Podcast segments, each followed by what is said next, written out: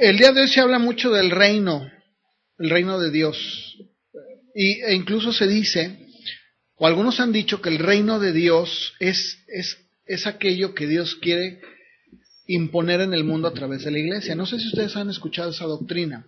Esa doctrina se llama la, le han llamado la teología del dominio, le han llamado el reino ahora. Probablemente algunos no la hayan escuchado, otros, pues no, ¿verdad? ¿Nadie lo ha oído? Eh, esa doctrina que enseña que Cristo quiere poner su reino en la tierra y lo va a implantar por medio de la iglesia. Por ejemplo, que el cristiano tiene que mm, llegar a los niveles más altos, a las esferas más altas, digamos, de gobierno, de, de la música, de los medios, y que por medio de ellos, estratégicamente, el, el cristianismo va a reinar o va a gobernar en la tierra. ¿Lo han oído? Esta es una teología que hay, ¿eh? Ahorita está muy, no nada más ahorita, tiene muchos años que ha estado. Pero bueno, yo lo que yo quiero compartir es el reino venidero de Cristo, cómo va a ser o cómo dijo que sería y qué tan cierto es eso a la luz de la Biblia. Pero bueno, vamos a orar, ¿no? Para empezar. Señor, te damos gracias por este tiempo que hemos tenido en tu presencia y que ahora vamos a tener en tu palabra. Padre, pedimos que por favor nos ayudes a entender, a comprender, a poder eh, tener oídos para oír. Ayúdanos, porque Señor, sin tu presencia, sin tu Espíritu Santo no podemos. Si tú no estás ayudándonos y exponiendo, abriéndonos la escritura, clarificándonosla, es imposible, Señor. Te lo pedimos, te damos gracias en el nombre de Jesús. Amén. Bien, ahora yo les voy a, les pregunto, ah, ¿es cierto, la Biblia habla de un reino venidero a la tierra? ¿La Biblia habla de eso? Sí. La Biblia habla de un reino que se implantaría en el mundo y que tendría una autoridad, digamos, eh, donde Cristo y Dios gobernarían. Sí, sí, sí lo habla, sí. Miren, la posición política que había en Israel en el tiempo de Jesús no era muy buena. Número uno, estaban bajo el yugo de Roma, ¿no? En ese tiempo. el, imperio romano era el que gobernaba todo lo que era Palestina o Israel.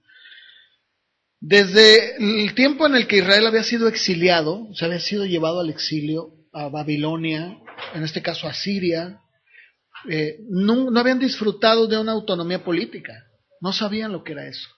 Únicamente en el tiempo del rey David y en el tiempo de los reyes que siguieron, ¿no? Era el único tiempo. ¿Por qué? Porque ellos tenían un rey y ese rey gobernaba y hasta cierto punto iba conquistando territorio y bueno, eran independientes y autónomos. Pero ¿qué sucede? La Biblia nos decía que vendría un tiempo en donde el reino del Mesías se implantaría en la tierra. Y para ser más precisos, en Israel. Es cierto, sí hablaba de eso. Entonces, cuando Cristo viene a la tierra, muchos judíos esperaban que los gentiles fueran castigados, que Israel recuperara una posición importante dentro de las naciones, como, se decía en la Escritura, y para muchos de estos judíos, la venida del Mesías eh, redentor, pues estaba asociada, o sea, ellos lo relacionaban, cuando decían, va a venir un, redentor de Israel, ellos decían, ah, pero ellos nunca pensaban en un redentor de pecados. Ellos pensaban en un redentor, pero como alguien que iba a independizarlos políticamente. ¿Sí me explico? O sea, que iba a venir, pero que los iba a gobernar y que iba a ponerlos encima de los demás. Eso es lo que ellos pensaban. Entonces, cuando Jesús aparece en escena, digámoslo así, pues no cumple las expectativas, ¿verdad que no? Miren, para empezar, es un hombre que nace en un pesebre. No viene a vivir en un palacio. No, no se hace una gran fiesta, ¿verdad? Como ellos creían, porque sí la hubo. De hecho, vinieron ángeles e hicieron un gran coro y cantaron y dijeron, pasa a los hombres de buena voluntad y todo esto, pero eso no era suficiente. Eh, en pocas palabras, el entendimiento del pueblo judío estaba nublado sobre el verdadero propósito del Mesías, totalmente nublado, ¿no? Ellos no entendían que Dios quería purificar a Israel. Miren, acompáñenme por favor, vamos a empezar a ver unas escrituras en Malaquías capítulo 3, en donde claramente el, el profeta Malaquías advierte en contra de ese falso optimismo que ellos tenían. O sea, la Biblia claramente decía que eso de que iba a venir y que iba a reinar, sí, pero también había otra faceta que ellos ya se habían olvidado y que Malaquías nos dice, Malaquías 3, versos 2 y 3. Fíjense, Malaquías decía, Malaquías fue el último libro del Antiguo Testamento. Después de Malaquías viene un periodo de 400 años de silencio. O sea, entre Malaquías y Mateo pasan 400 años. Pero antes de que se cierre la cortina, vamos a decirle así, ¿no? Antes de que el telón caiga, Malaquías dice algo del Mesías. Y dice, ¿quién podrá soportar? Pregunta él, ¿el tiempo de su venida? ¿Quién? ¿O quién podrá estar en pie cuando Él se manifieste? Y sigue diciendo, ¿por qué? Porque Él es un fuego purificador. Él es alguien que va a venir como un jabón de lavadores. Y dice, se va a sentar para afinar y limpiar la plata. ¿Ustedes han visto cómo se limpia la plata? Se usa el brazo, ¿verdad? Y, tienes que estar limpiando y puliendo y puliendo y puliendo y quitarle toda la, mugre, las imperfecciones que puede haber. Y dice, y traerán a Jehová ofrenda en justicia. Entonces, el propósito de Cristo era traer un fuego purificador a Israel. Y no, y no la realización de sus esperanzas nacionalistas. O sea, Cristo quería purificar a la nación como primer cosa. Y en segundo lugar, cumplir, pero no, no, no como ellos lo creían. Y no precisamente venir a cumplir los sueños de ellos, que es lo que pasa el día de hoy en la iglesia. La gente dentro de la iglesia espera que Cristo le cumpla todos sus sueños, ¿no? Ay, cúmpleme esto. Aún, déjenme decirles, aún cuando nosotros predicamos a un Cristo que quiere darle a la gente sanidad y les quiere, mucha gente cristiana dice, mira, ven a Cristo y tus, tus tarjetas de crédito se van a pagar. No, no, no, no, permíteme, no, no, no, no, espérame, pues si el Señor no es banquero, que está ahí, a ver, ¿qué quieres, verdad? Y luego llega el otro, oye Señor, pues yo sí quiero, pero pues yo quiero que mi marido regrese. Ah, muy bien, que regrese el marido de Juanita. A ver, ¿tú qué quieres, verdad? Ah, yo quiero que mi hijo, este, deje la droga. Muy bien, concedido, que deje la droga. No, discúlpenme. Como decía un hermano, ¿verdad? El Evangelio no es de autorrealización, es de autonegación. O sea, Cristo no venía a, a, poder cumplir los sueños de estos judíos.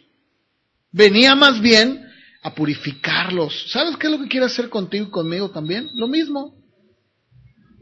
Cuando Cristo viene a la vida de una persona, no viene pensando, como lo dicen muchos, ¿verdad? Él es un hacedor de sueños.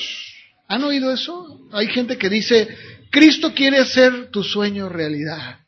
Pues, ¿cómo? Eso lo anuncian hasta en los sorteos, ¿no? Del ITES o, bueno, de todos los que ustedes saben de, de la Lotería Nacional. Dicen, cumple tus sueños. Bueno, Cristo no es un genio de lámpara. Entonces, vamos a ver en Mateo capítulo 4, verso 17. ¿Cuál era la naturaleza de este reino? Mateo 4, 17. Dice que entonces Jesús empezó a predicar y decía, arrepiéntanse. No decía, ya llegué, ¿qué quieren? Hagan una fila. Pónganme como niñito Dios, como Santa Claus, sus cartitas y a ver qué les doy. Dice, arrepiéntanse porque el reino de los cielos se ha acercado. Los judíos no entendieron la naturaleza del reino, no lo entendieron. Ellos, como lo decía, esperaban un reino físico. ¿Y sabes qué, es lo que Cristo trajo? Un reino espiritual. Ellos esperaban un, un, deseo de, de estar sobre los romanos y los gentiles. Y él dijo, no, vengo a purificarte, arrepiéntete. Y luego fíjense, los judíos decían, ¿qué tiene que ver el arrepentimiento con el reino? O sea, ¿cómo que arrepiéntanse porque el reino se ha acercado? ¿Qué tiene que ver? ¿Qué no es la condenación del sistema maligno político romano con toda su injusticia, su opresión, lo que debe de caracterizar el reino? ¿Qué no es el que vengas y el gran Mesías con un caballo blanco entrando con tropas? ¿Qué no es eso? No. En Juan capítulo 3, verso 3, también vamos a ver, estamos viendo la naturaleza de su reino, de acuerdo a estas escrituras, que era muy contrario, muy contrario a lo que ellos pensaban. Jesús viene y le dice a este hombre Nicodemo, que era uno de los doctores del pueblo, de la ley, de cierto, de cierto te digo, o sea, tenlo por seguro, de seguro te lo digo yo, que el que no nazca de nuevo no puede ver el reino de Dios. Entonces imagínate otra vez, ¿no? La respuesta de ellos, ¿cuál era? ¿Cómo es esto? Oye, pero que el reino de Dios no es una manifestación del gobierno de Dios en la tierra. ¿Cómo que renacer? No, ¿qué le, qué le responde Nicodemo? No le dijo, oye, ¿cómo puede un hombre viejo entrar al vientre de su madre y volver a nacer? O sea, ¿de qué me estás hablando, no? Y nuevamente en el verso 5 Jesús le responde, de cierto, de cierto te digo, el que no nazca de agua y del Espíritu no puede entrar en el reino de Dios. Fíjate. Y los judíos se podían preguntar, bueno, pero ¿qué, qué hay de ese juicio feroz? ¿Qué hay de, de, la iniciación del reino con justicia? ¿Qué tiene que ver el agua? ¿Qué tiene que ver el espíritu? Con los que los profetas nos dijeron, ¿verdad? ¿Se acuerdan que Jesús decía dentro de sus parábolas, el que tenga oídos para oír, que oiga? ¿Por qué? Porque simple y llanamente ellos no entendieron. No lo entendían. No entendían, aunque efectivamente los profetas judíos habían predicho que Cristo traería un reino eterno y la paz que iba a ser restaurada en Israel, ellos no entendieron que estaba hablando de un aspecto espiritual totalmente espiritual. O sea, no tenía nada que ver con lo que ellos decían.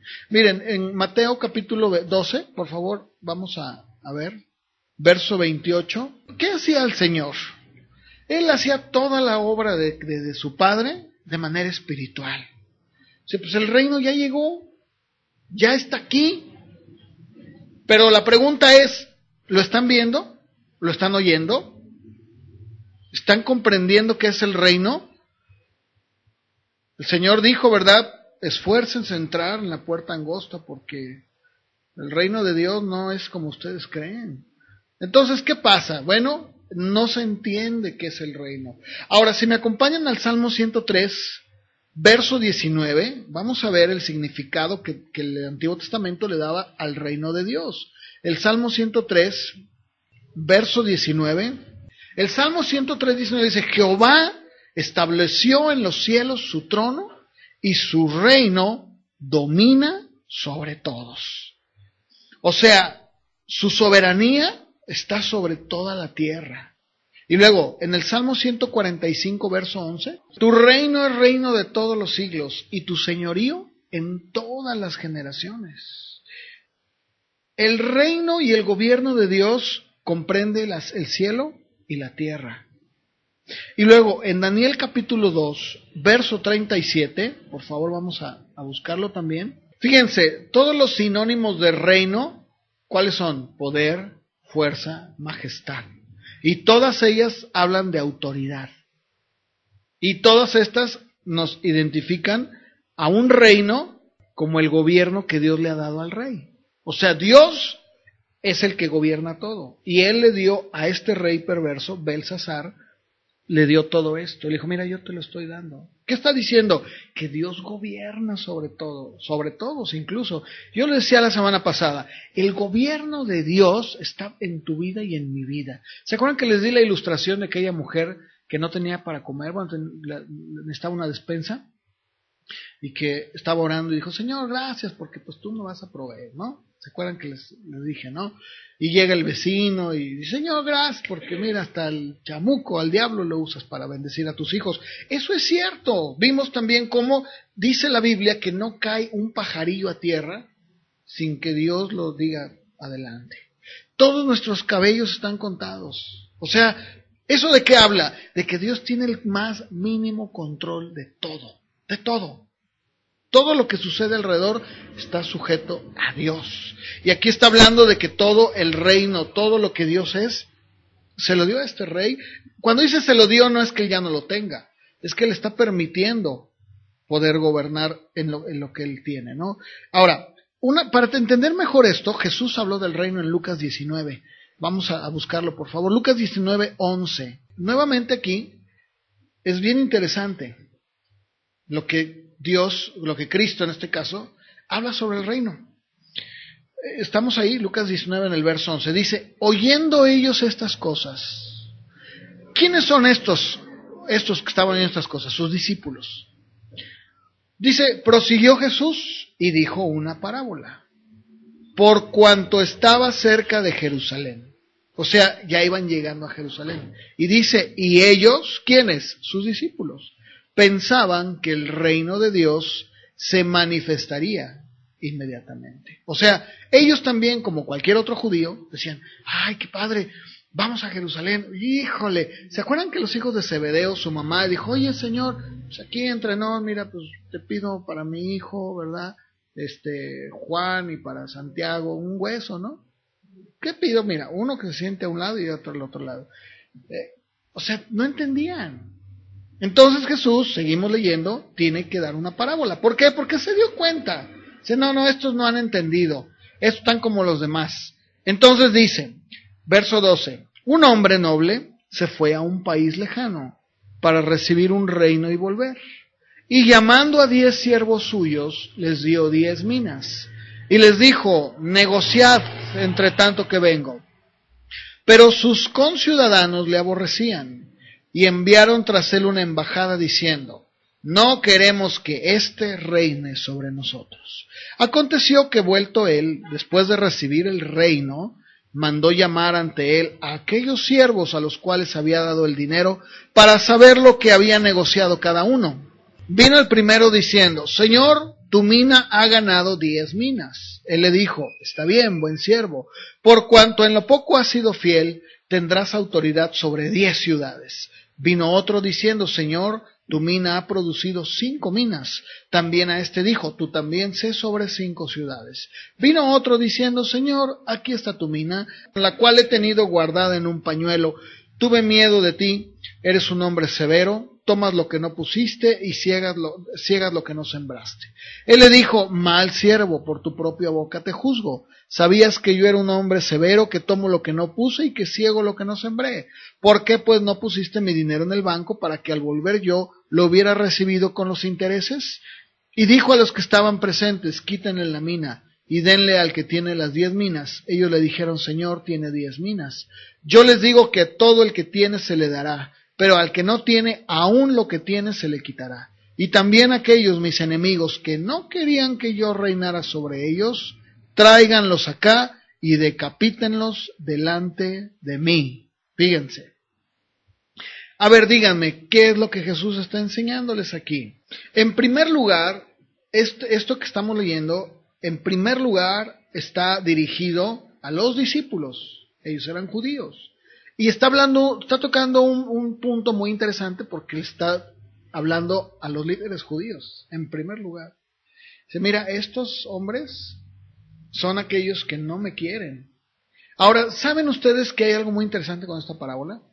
Déjenme decirles que las condiciones políticas en Palestina eran muy difíciles, siempre han sido muy difíciles. Los romanos habían subyugado al país en el año 33 pero la estabilidad que había ahí en Palestina, pues estaba muy irregular. Entonces había un hombre llamado Herodes el Grande. Ustedes saben quién es, la Biblia habla de él. Este hombre Herodes fue a Roma, obtuvo de parte del Senado romano el reino, o sea, la autoridad de ser rey de Judea y de los judíos. Entonces, cuando Jesús está hablando esto, está dando una clara referencia a lo que había pasado con Herodes. Dice, mira, así como este hombre fue a, Roma y cuando dice que le dieron el reino, no es que le dieron el reino, ¿verdad? O sea, no, le dieron el reino de que aquí está todo el reino, sino la autoridad de poder ir y decir, tú eres el rey. Es lo mismo que está pasando conmigo, no se equivoquen. Vine yo y ¿qué va a pasar? No me quieren. Pero ustedes, que son mis consiervos, que están, o, o mis súbditos, digámoslo así, yo les he dado minas, yo les he dado para que ustedes estén ahí con ellas y las trabajen. Yo me voy a recibir de mi padre. Bueno, en este caso Jesús ya había recibido. De ¿Quién era el que le estaba dando el gobierno? Su padre. Pero ¿quiénes eran los que estaban en contra? Los fariseos. O sea, no queremos que reine este sobre nosotros, no lo queremos. Por eso es que Jesús les trataba de enseñar con pasajes a sus discípulos el significado del reino. Dice, miren, el reino no es una realidad física, el reino es espiritual. El señorío y el reinado es de Dios. Fíjense, en Marcos, vamos a buscarlo, Marcos 10:15 lo aclara todavía más. Les deja en claro, le dice, miren, escuchen, hey, ojo, pónganse listos el reino de Dios yo ya lo tengo, ya lo tengo. ¿Sí? Mi Padre me lo ha dado. Él mismo dijo, toda autoridad me es dada en el cielo y en la tierra. O sea, yo tengo el, el reino, pero no se va a manifestar de manera física. Es más, para poder entrar al reino y recibirlo, tienes que ser como un niño. Así de fácil. La cuestión es esta. Una vez que hemos recibido el reino de Dios como un niño, ¿qué sucede? Entramos nosotros en una realidad del reino.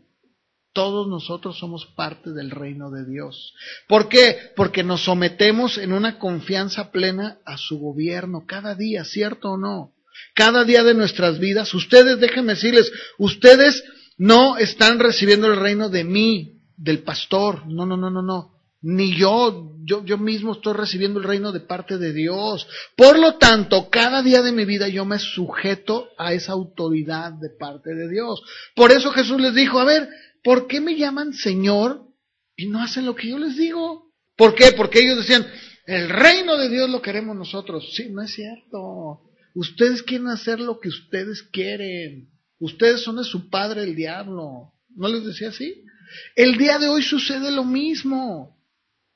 El día de hoy dicen, es que la iglesia ha recibido poder y el, reino para conquistar.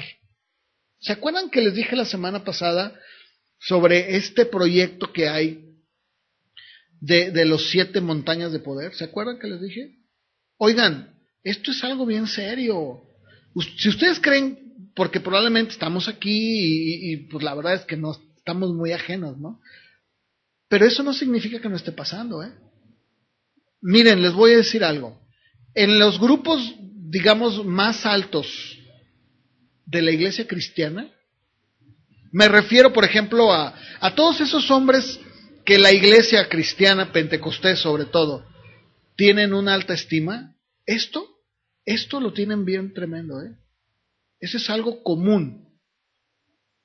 Digo, no doy nombres, pero eh, estoy hablando de esos esos hombres que, tal vez tú has visto o que promueven o que hablan de ellos, llámale cantante, predicador, evangelista, todos están cortaditos por la misma tijera. Y todos están diciendo que la iglesia debe de sobresalir sobre el mundo y que, por ejemplo, cada uno de nosotros debemos de alcanzar ciertos lugares estratégicos en la sociedad para poder este, tomar el reino. A ver, ¿por qué? ¿Ustedes creen que es una casualidad que haya tanto cristiano que quiere entrar a la política?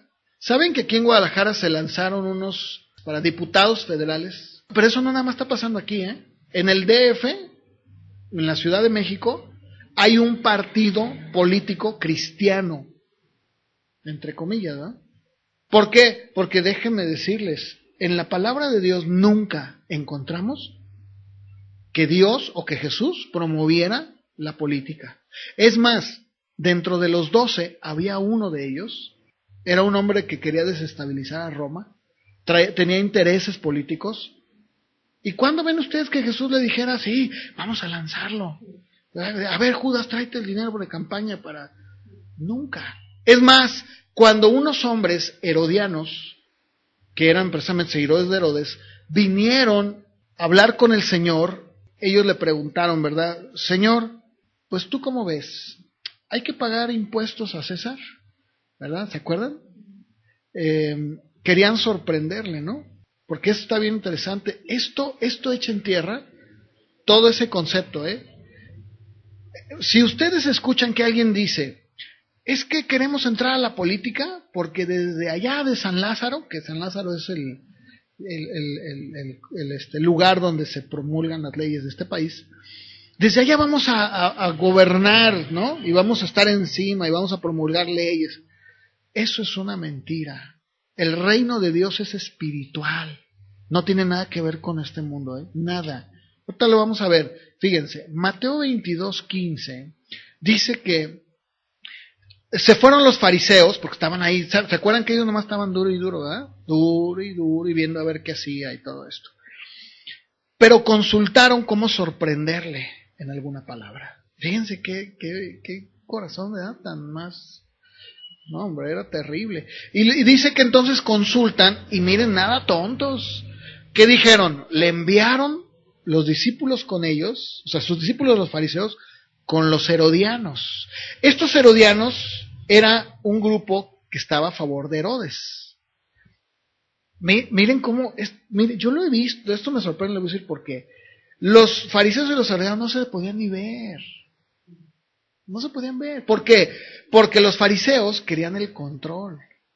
Y los herodianos también, pero ellos lo querían por medio de Roma y estos no. Ahora resulta que son grandes amigos. Eso es increíble.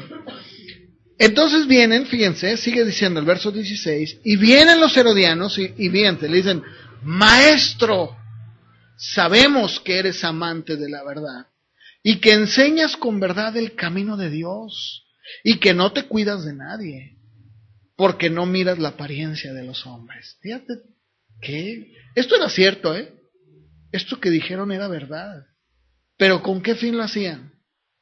Lambiscones, mentirosos, porque ahí, ahorita va a salir lo que realmente querían. Verso 17. Dinos pues, ¿qué te parece? ¿Es lícito dar tributo a César o no? Ándale. Verso 18. Jesús, conociendo la malicia de ellos, les dijo, ¿Por qué me tientan hipócritas? Híjole, ¿por qué me tientan hipócritas falsos, verdad? Bola de grillos, políticos estos. Pero entonces dice que, eh, entonces Jesús les dijo, muéstrenme la moneda del tributo.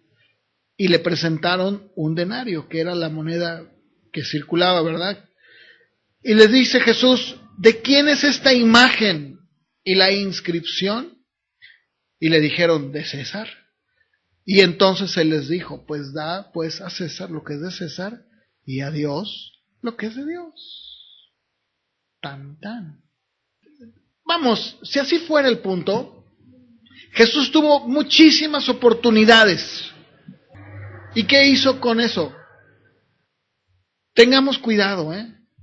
Porque esa nueva teología, ese pensamiento no es de Dios no viene de Dios. En Mateo capítulo 6, verso 33, siguiendo con nuestro con la línea de que estamos hablando del reino, el Señor Jesús volvió nuevamente a dejar en claro cuál era el objetivo que cada uno deberíamos de tener. Mateo 6:33, por favor. ¿Qué les estaba diciendo Jesús? Ay, este, mira, métete a estudiar derecho y ya terminando, quiero, mira, quiero un curul, ¿eh? Pedrito, Tú no, no acabaste ni en la primaria, no, no, te me metes a estudiar hasta la secundaria, la prepa, y mira, un hueso, ¿eh? Quiero un hueso, ahí te quiero en el curul. Dijo, no, no, no, busquen primeramente el reino de Dios y su justicia. Entonces, ¿cuál es el objetivo? ¿Cuál debe ser el objetivo de aquellos que hemos entrado a su reino espiritual? Este, esto, buscar la justicia de Dios, su autoridad su gobierno y muy importante, ¿eh? su reinado en nuestras vidas. Tú eres mi rey, tú eres mi Señor. A ti te debo todo y yo te obedezco. Nada que ver con andar buscando puestos políticos.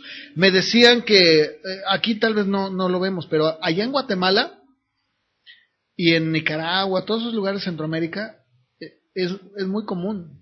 Incluso hubo una moda donde muchos pastores dejaban a la iglesia por buscar un puesto político. Ahí en Guatemala pasó, donde algunos pastores de iglesias muy grandes pues ellos deducían, ¿verdad? Decían, no, pues yo puedo, si aquí tengo una influencia, no, hombre, imagínate, si yo me meto de diputado, meto de senador, no, hombre, voy a tener, pues ya tengo una iglesia bien grande, porque son iglesias muy grandes, ¿no?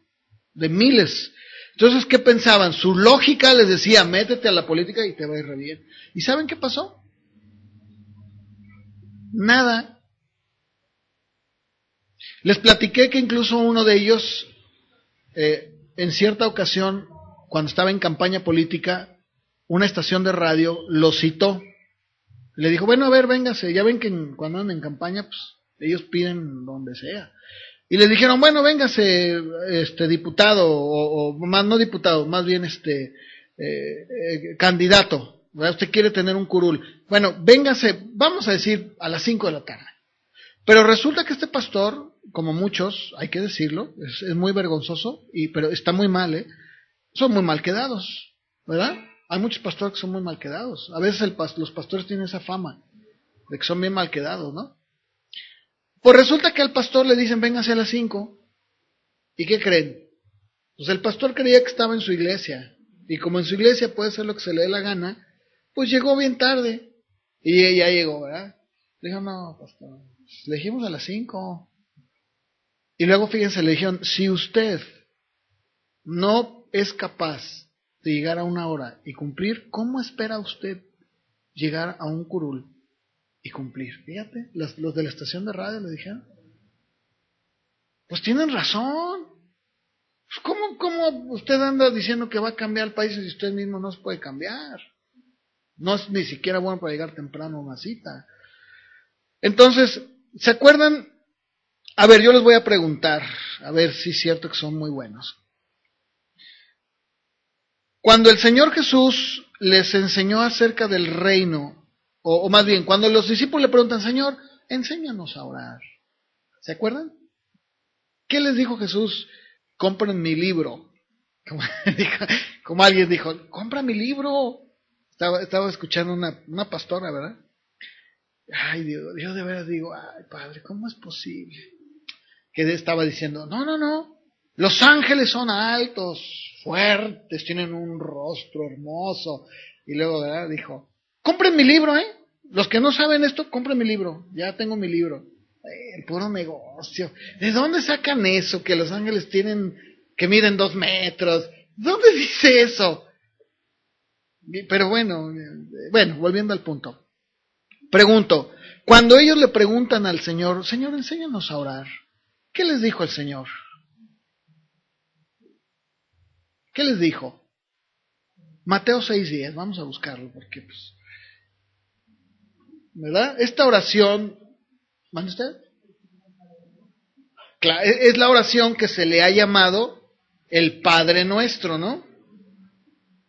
Bueno, así se le ha puesto. En el verso 9, el Señor les dice, miren, ustedes van a orar así, que, quiero decir algo, ¿eh? ¿eh? no fue, esto no es un rezo, ¿eh? como el día de hoy la Iglesia Católica, ah, no, no, estaba, estaba estableciendo un orden en la oración. O sea, no era de que, ay, ay, vamos a rezar tres Padres Nuestros. Sí, repitan, Padre Nuestro que estás en el cielo.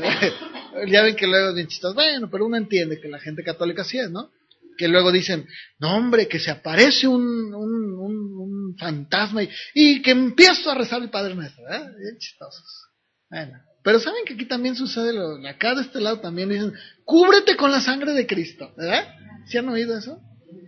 Derrama aceite, pues mejor úsalo para otras causas que te pueden ayudar, ¿no? Ya ven que el aceite es muy bueno para limpiar el estómago, mejor. Luego dice, Padre nuestro que estás en los cielos, santificado sea tu nombre. En primer lugar, mis hijitos, les dice, en primer lugar deben de reconocer quién es Dios. O sea, no es tú igual, ¿eh? Que le diga, a ver, Señor, yo quiero esto y ahorita lo confieso. No, no, no, eso no es bíblico. Número uno. Número dos, venga tu reino y hágase tu voluntad.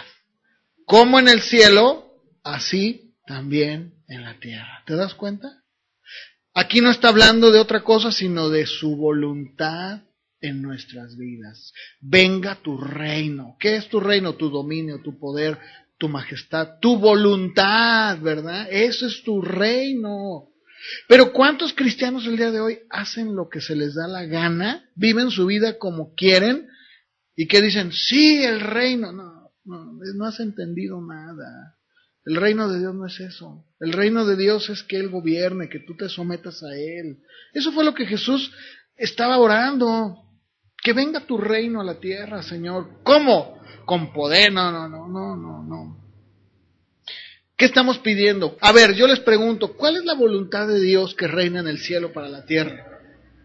que de veras tengamos curules grandes y que, que, seamos como esos diputados, ¿verdad? Que van con su caravana de guaruras y ahí va, ahí va, ahí va, mira, míralo, ahí va. O como decía uno, ay, miren, a mí la verdad todo eso me da tanto. Ya, ya no sé ni, a veces digo, Señor, lloraré. ¿Saben qué decía un hombre aquí en Guadalajara, un pastor en Tlaquepaque? Decía, cuando vean que andan ustedes con sus BMW, van a decir, mira, Ah, ahí está Dios con ellos. Háganme el favor. Entonces los que tienen bochito, ¿qué? Los que tenemos un carro que no es, vamos, ¿qué va a pasar con nosotros? Ya nos amolamos. Los pastores de los pueblos que andan en burrito, pues ya se amolaron. Totalmente, ¿verdad? Fuera. Tú no eres del reino. Claro que no, eso no es. Ay, Dios mío. ¿Qué le estamos pidiendo a Dios? Que su voluntad, les decía, les preguntaba, ¿cuál es la voluntad de Dios en el cielo? ¿Qué no dice Pedro que todos los hombres se arrepienten y vengan a su conocimiento? ¿No dice eso Pedro?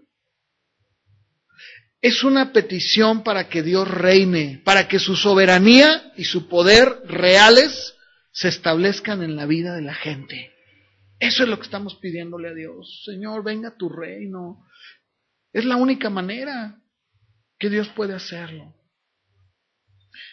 El Señor Jesús habló y usó parábolas, como lo vimos hace un momento, para mostrarnos esa naturaleza del reino, esa naturaleza.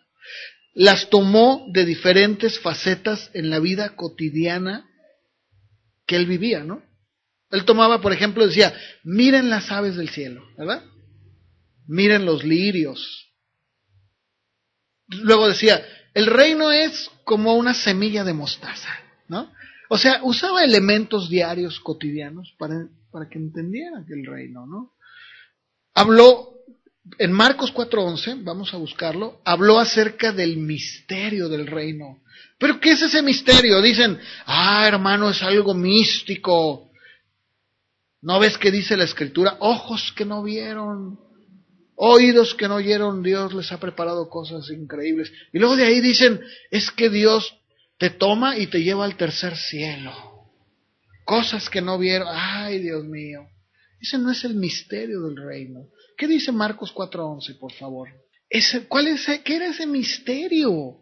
Ese curioso término de misterio.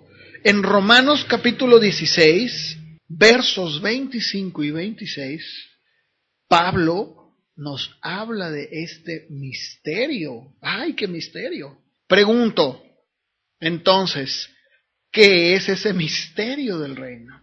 De acuerdo a lo que dice el apóstol Pablo. Pregunto, creo que está muy claro, ¿no? ¿Cuál era ese misterio del reino? El Evangelio, las buenas nuevas, dice ahí, y la predicación de Cristo Jesús, las buenas nuevas según ese misterio que estaba oculto, sí, pero que ha sido ya revelado, ¿no es cierto?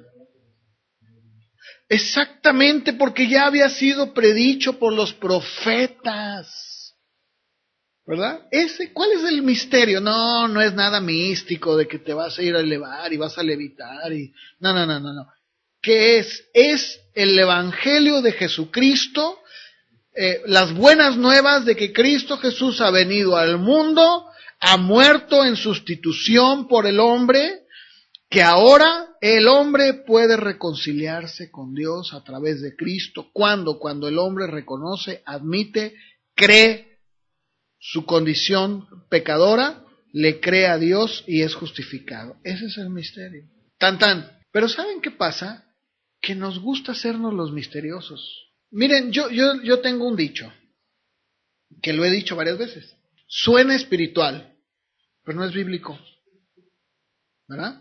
O sea, suena, suena bien espiritual, ¿verdad? Que luego dicen, ¿verdad? Ay, es que nos hablan de, Dios y de, de las palabras que nos dan profecía y de los misterios de Dios. ¿Y saben qué son esos misterios? Puras tonterías.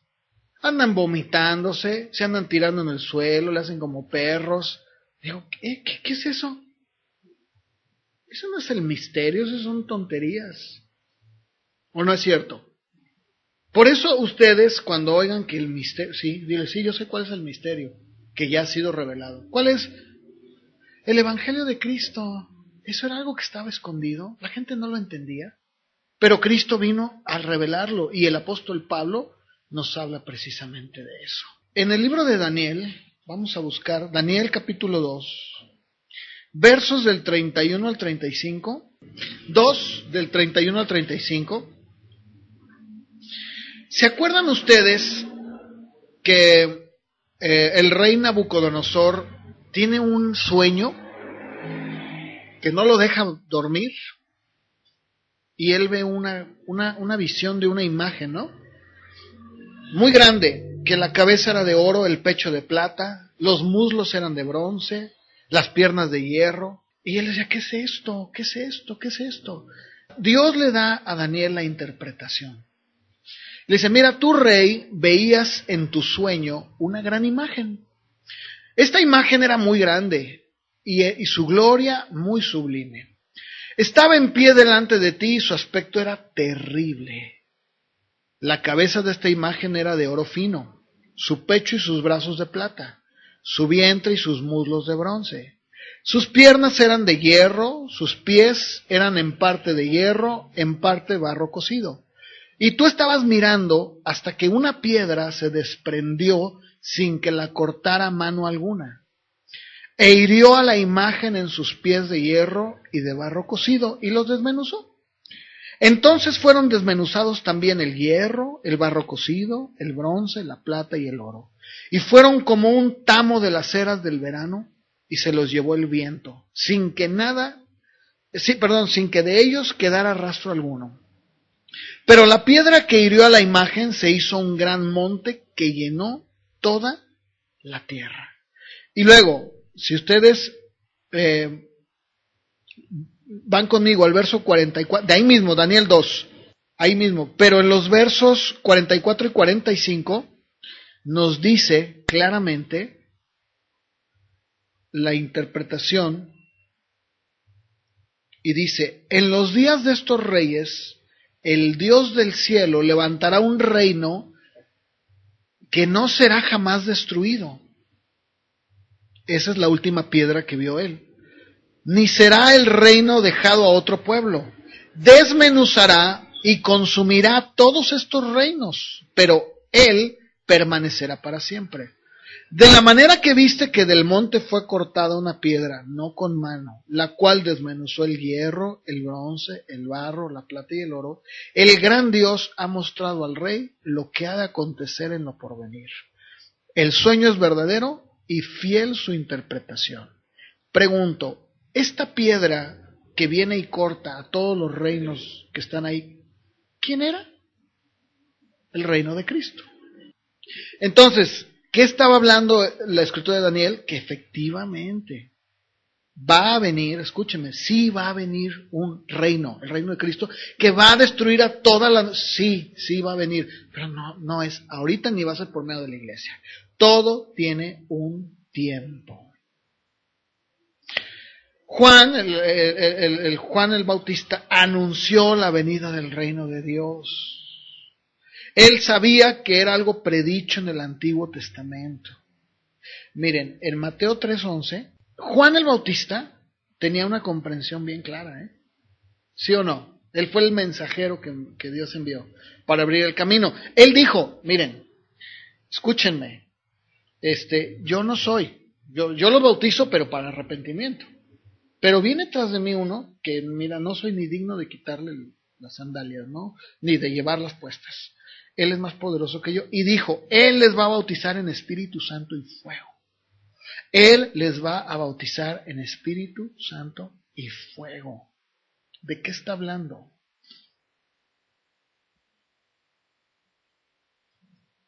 De las dos, fíjense, está hablando de los dos caminos que hay. Por un lado está el camino que lleva a la vida eterna, pero el que no lo acepta le espera un camino de juicio, ¿sí o no? ¿Estamos de acuerdo? Sí, ¿verdad? Una persona que muere sin Cristo, ¿qué le espera? la condenación eterna. Una persona que entra al reino de Dios, ¿qué le espera? Un reino de gozo, de, de Dios, de, la, de, toda la plenitud de Cristo, ¿no? Y de su reino. De esto está hablando. Dos cosas que iba a venir a ser el Mesías. ¿Y lo hizo? Sí.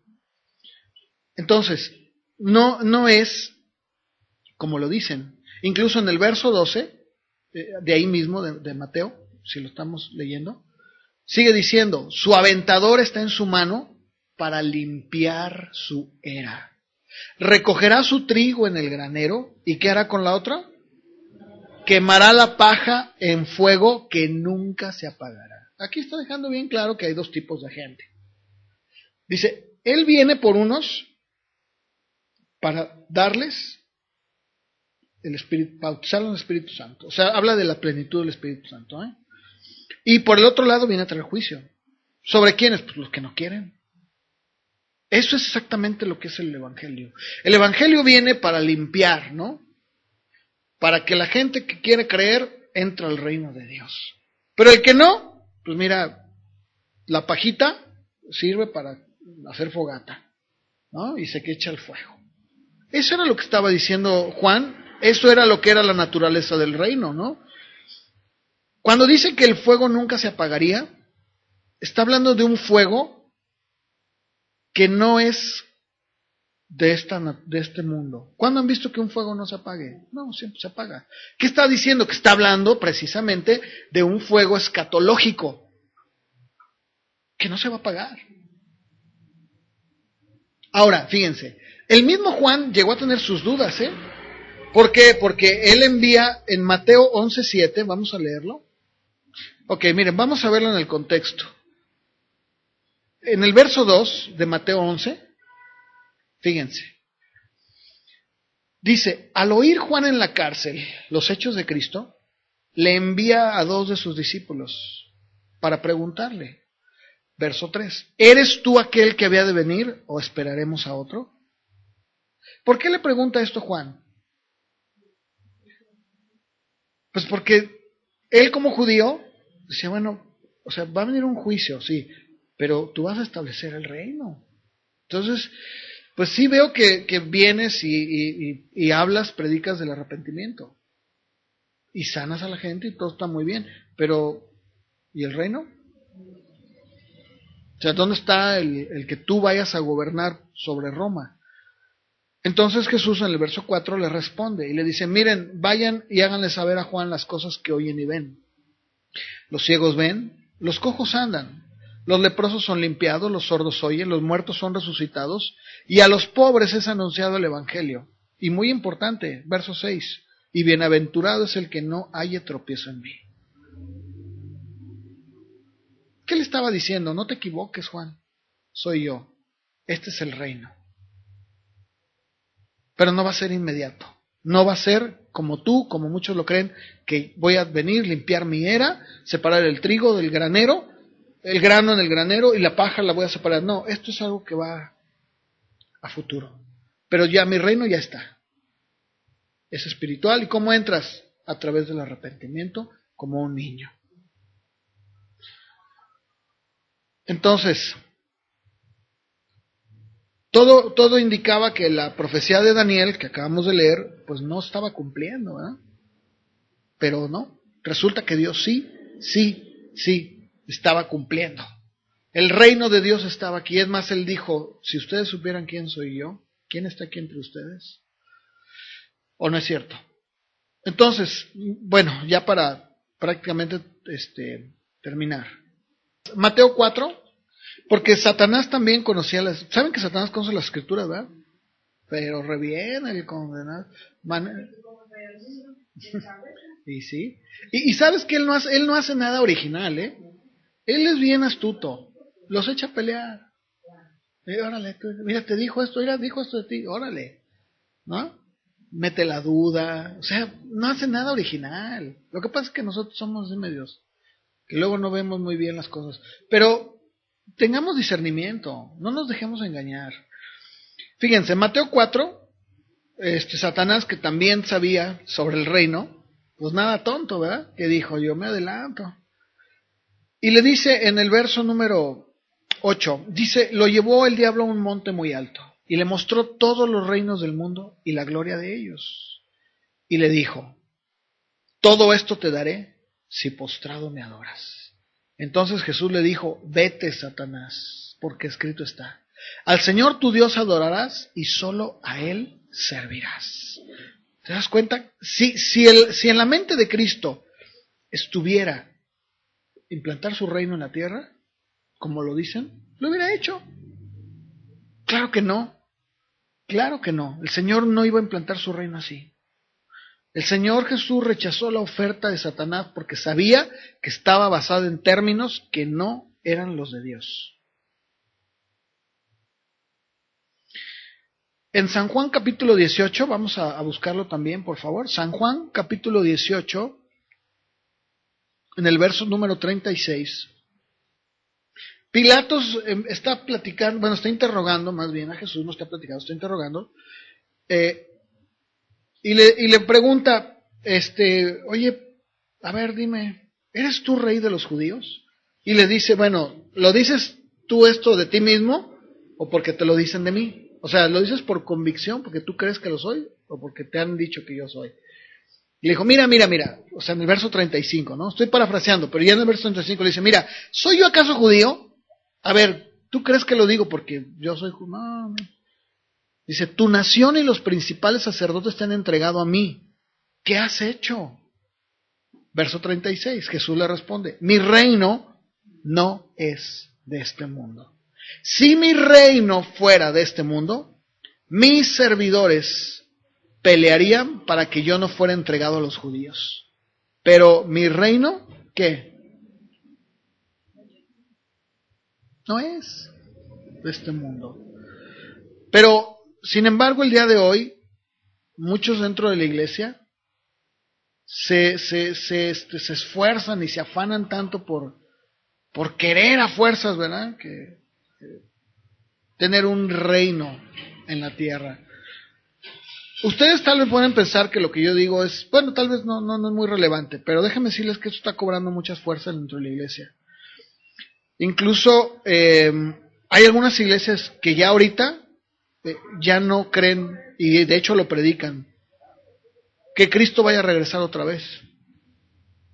Ellos dicen, Cristo no puede regresar a la tierra hasta que su reino sea establecido aquí por medio de la iglesia.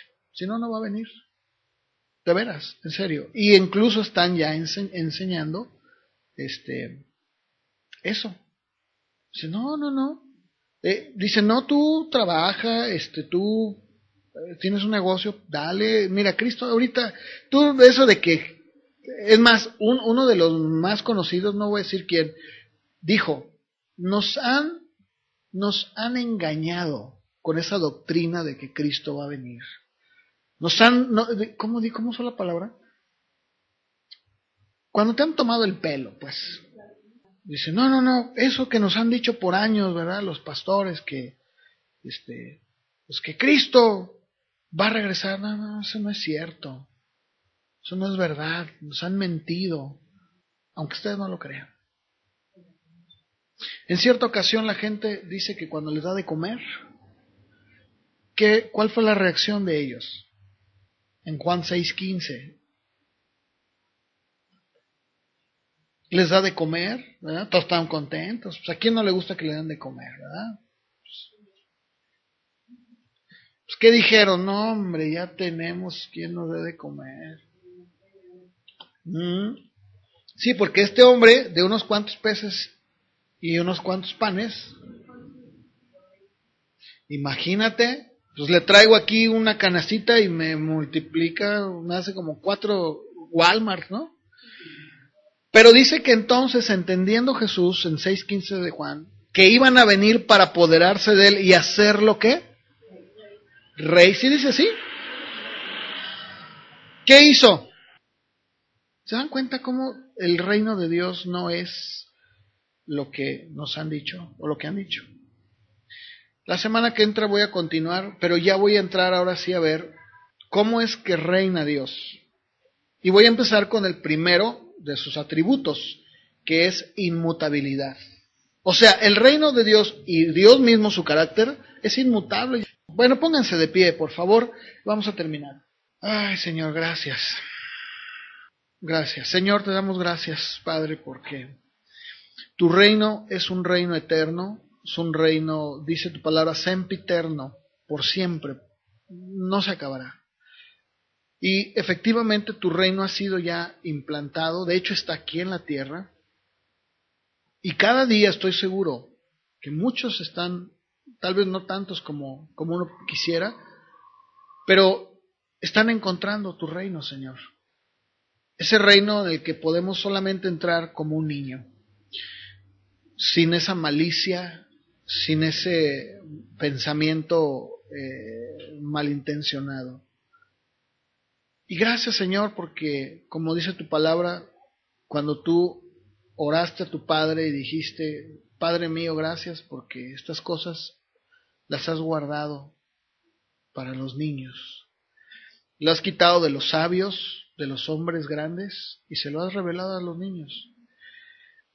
Ese es el reino tuyo, ese reino de gobierno, de justicia y de poder que debe de haber en nuestras vidas, porque somos tus hijos. Ayúdanos a compartir las buenas nuevas de ese reino, ese misterio que es Jesucristo. A todos aquellos, Señor, que no te conocen. Gracias te damos, Padre, y te alabamos porque tú reinas con poder. Y nada se mueve sin tu voluntad. Gracias Señor, en el nombre de Jesús. Amén.